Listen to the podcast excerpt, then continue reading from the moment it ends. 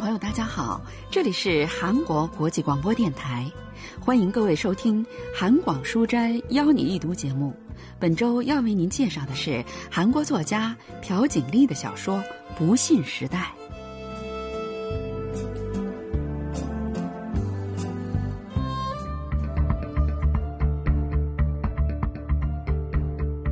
九二八首尔收复前夜，真英的丈夫被炸死了。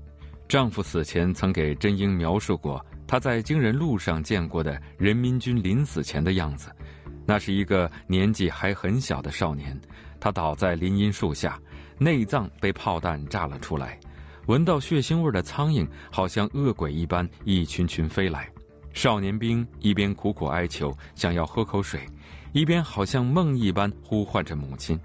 一个路人看到这情景，用石头劈开路上不知从哪里滚来的一颗西瓜，递给少年，但他到底还是没能吃下去，就那么停止了呼吸。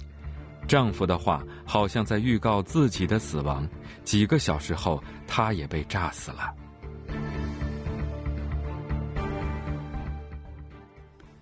朴槿丽的小说《不信时代》发表于一九五七年。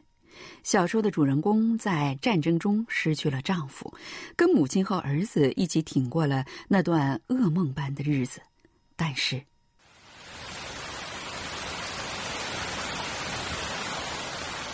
在文秀九岁的那年夏天，真英梦到了那个林荫树下被炸出内脏的少年，一大群苍蝇环绕在他的身边，那梦就好像是一个死亡预告。第二天。文秀死了，那是一个下着雨的夜晚。他把晕倒在路上的孩子送到了医院，但医生没有拍 X 光片，没有麻醉，就给文秀做了开颅手术，最终导致了孩子的死亡。患有肺结核的真英，在失去了丈夫之后，又失去了儿子。孩子死去才过去一个月，但这一个月就好像是一千年那么长。真英只要一闭上眼睛，孩子在手术室里的呻吟声和哭泣声就会像潮水一般的涌来。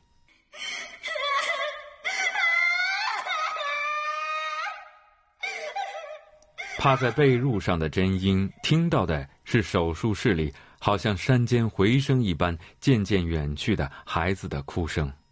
真英无法入睡，偶尔好不容易睡着了，也会被噩梦惊醒。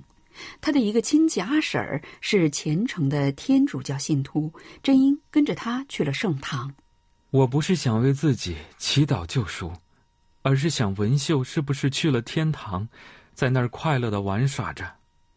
真英带着信佛的母亲，跟着亲戚阿婶儿出发了。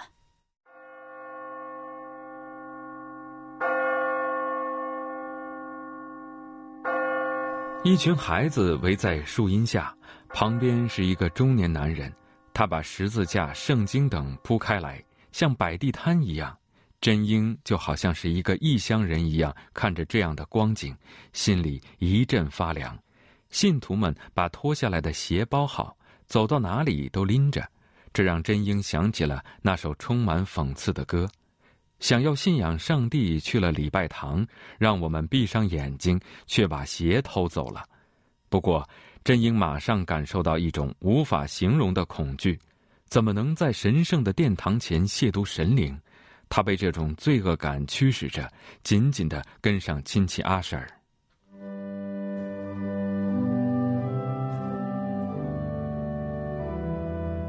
我为可怜的儿子文秀祈祷，真心的、真心的请求，让他幼小的灵魂摆脱痛苦，获得平安。就在弥撒就要结束的时候，真英看到一根长长的棍子伸到胸前，棍子前端是一个收捐款的袋子，模样好像抓蜻蜓的纱网。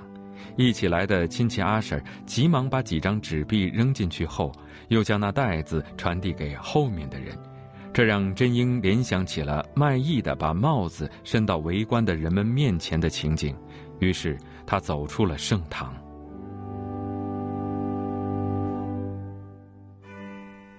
一天晚上，真英为了治疗肺结核，在药店里买了一瓶链霉素，虽然那位亲戚阿婶说外医院的医生是同一个教会的信徒，让他放心在那里打针，但是自从他发现那里的护士只给患者注射三分之一的药物以后，就再也不想去那里了。真英决定到家附近的 S 医院去，因为是邻居，所以跟那儿的医生算是认识。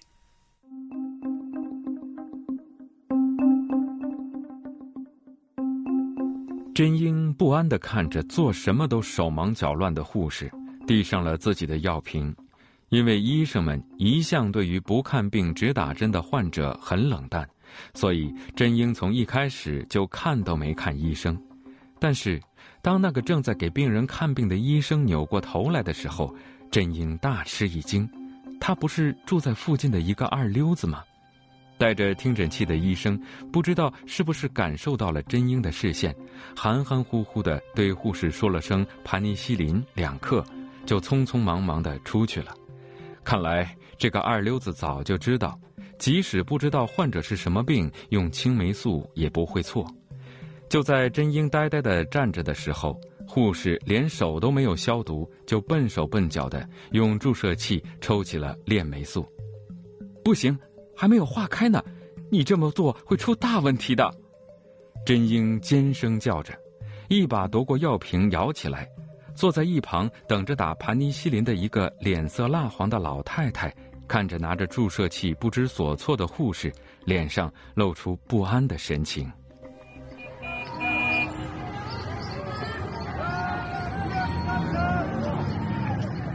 真英走出医院大门。他回想起刚才自己一边喊着会出大问题，一边夺过药瓶的情景，自己不是有好多次想过去死吗？真英真想大笑一场，在这夜色之下放声大笑。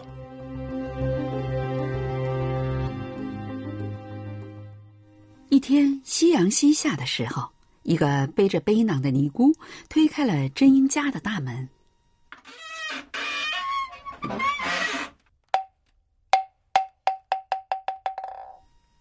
我之前过着好日子的时候，也侍奉着佛祖，见庙就点灯烧香，但又有什么用呢？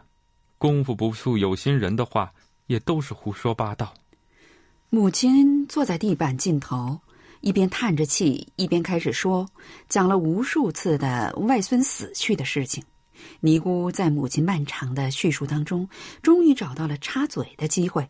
她打断母亲的话，问他要不要买些大米。背着太重了，所以想减轻点负担。母亲这才明白了尼姑的意图。经过一番讨价还价，买了大米。尼姑一走，母亲深深的叹了一口气：“哎，真英啊！”咱们还是把文秀送到庙里去吧。就这样留在家里，心里堵得慌。庙离这里也不远。那您怎么刚才对那尼姑就好像对小贩一样啊？不是想把孩子送到庙里去吗？你说什么呢？这是两码事儿啊！再说，都把施主施舍的大米卖了，那算什么僧人呢？那为什么还要去有那种人的庙里呢？谁因为僧人去庙里啊？是为了拜佛才去庙里的。真英的母亲一直在等为死去的人祭祀的百中日，在百中日前一天，他带着文秀的照片和两千块钱去了那个尼姑所在的寺庙，跟庙里商量好了有关的事宜。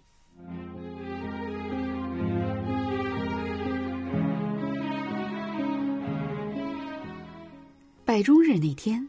真英拎着水果篮，跟着母亲去了庙里。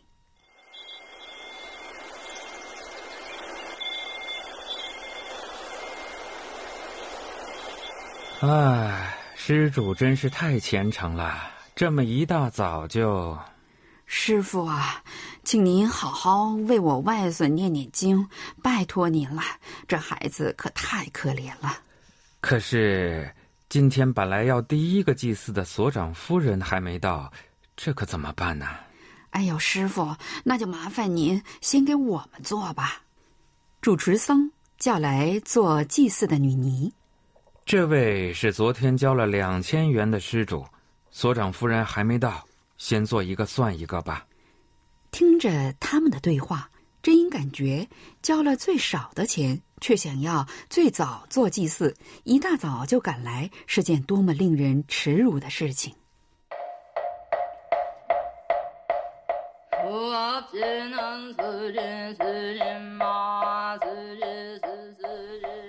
过了没多久，尼姑庙的主持喘着粗气，跑到法堂来。师妹，快点吧，所长夫人刚刚到了，差不多就行了。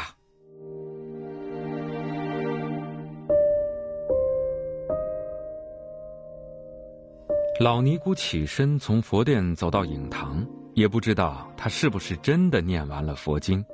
母亲插上香，把好像刚从银行取出来一样崭新的二十张十元钞票放在了灵前。真英也站起来上了香。他转过身的时候，看到那尼姑伸长了脖子，张望着放在灵前的钞票。真英因为觉得有些愧疚，低下了头。一个年轻的尼姑端着碗进来，把那些钱推向一边。一脸不高兴地说：“给灵魂准备的盘缠也太少了吧！不管是这个世界还是那个世界，都得有钱呢，总得有跟朋友一起花、一起玩的钱才能走好，不是吗？”真英感到一股鲜血涌上了头顶。年轻尼姑把灵位前摆着的各种祭品都拿了一点，放进带来的碗里。当他拿起一块看起来好像很好吃的蜜油饼的时候，正在旁边敲木鱼的尼姑突然大声喊：“把那个放下！”年轻尼姑偷偷瞥了一眼真英，匆匆走出去，到施食石那里扔捡在碗里的祭品了。真英用双手捂住了脸。正在真英沉浸在郁闷和愤怒之中的时候，一个穿着体面整洁的年轻女人被住持指引着进了法堂。看来她就是那位所长夫人。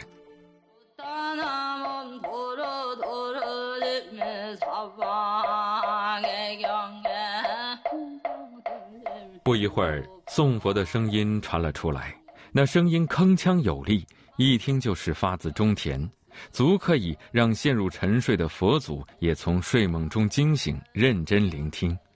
母亲，咱们走吧。哎呦，师傅，我们走了啊！正在院子里转悠的老尼姑也不留他们。要是都像你们，我们出家人还吃什么呀？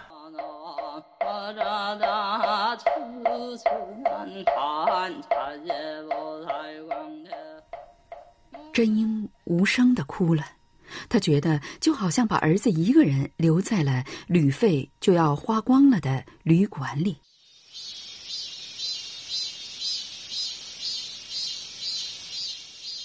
整个夏天，真英一直在生病。虽然之前他的肺结核并不严重，但因为没能及时治疗，恶化了。不仅如此，他还拉肚子，眼睛、嘴巴、耳朵也都出了毛病，虫牙也让他痛不欲生。不仅是肉体上的痛苦，精神上的崩溃也在折磨着真英。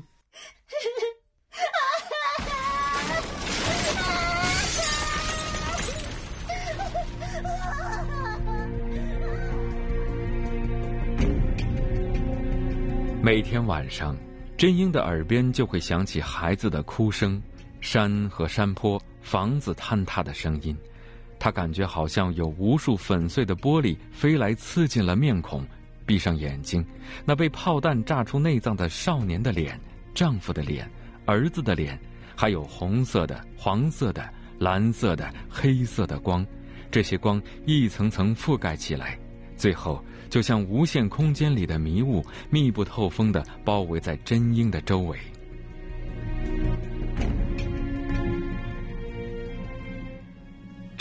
最虚弱的时候，就会梦到那个快要死去的少年兵。真英的病情到了无法忍受的地步，只好去 H 医院就诊，但很快就不得不转身离开了。除了考虑到要用剩下没多少的钱生活以外，更主要的是他看到了医院出售空药瓶的场面。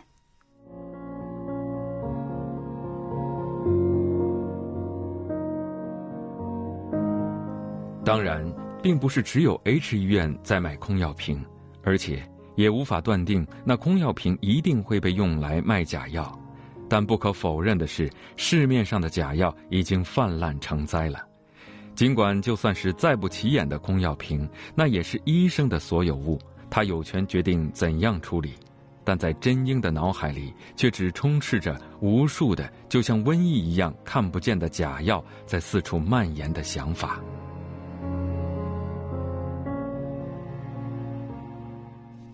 那年中秋节，母亲带着精心准备的食物去了庙里，真英却独自上了后山。因为她想找个地方，一个人大声的喊叫，痛痛快快的哭一场。山上到处可以看到，好像蟹壳一样的小窝棚。这个看不到一朵野花、一棵树的地方，已经不再是山，而是一个贫民窟。哼哧哼哧从泉边打水往家走的少女，胳膊就好像蜘蛛腿一样细，从窝棚里探出来的面孔全都憔悴蜡黄。这些光景让想要大哭一场才来到山上的真英深切的感受到，在这里自己竟然是一个奢侈的存在。真英看到不仅是自己，周围所有的一切都充满了绝望。那是快到农历新年的某个寒冷的冬日，真英感到浑身慵懒，睡了一个午觉，在梦里，那个被炸出内脏的少年兵又出现了。后天就过节了，得给庙里送一千块钱过去呢。真英挣扎着要从梦中醒来的时候，隐隐约约的听到母亲的话，睁开了眼睛。不管是鬼是人都一样，别人都有自己的那一份我们文秀一定也在吮着手指头等着妈妈呢。完全从睡梦中醒过来的真英，把一盒火柴放在外道的口袋里，出了门。他打算要做一件想了好久的事情。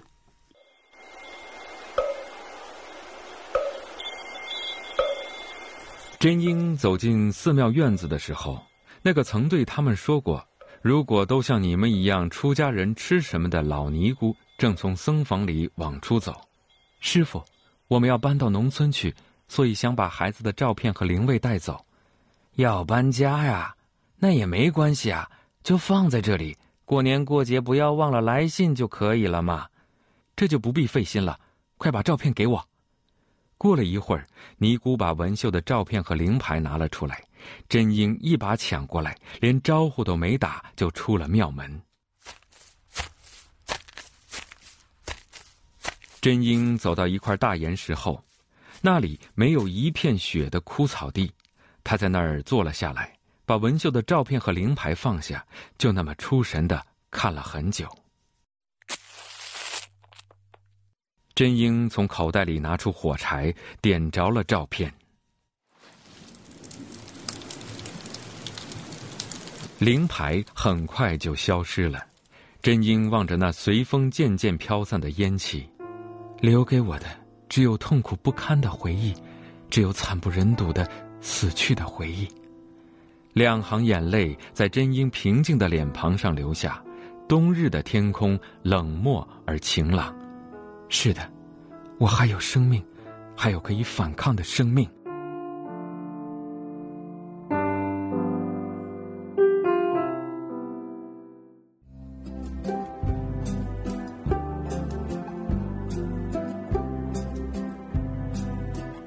听众朋友，我们在今天的韩广书斋邀你一读节目当中，为您介绍了朴槿丽的小说《不信时代》。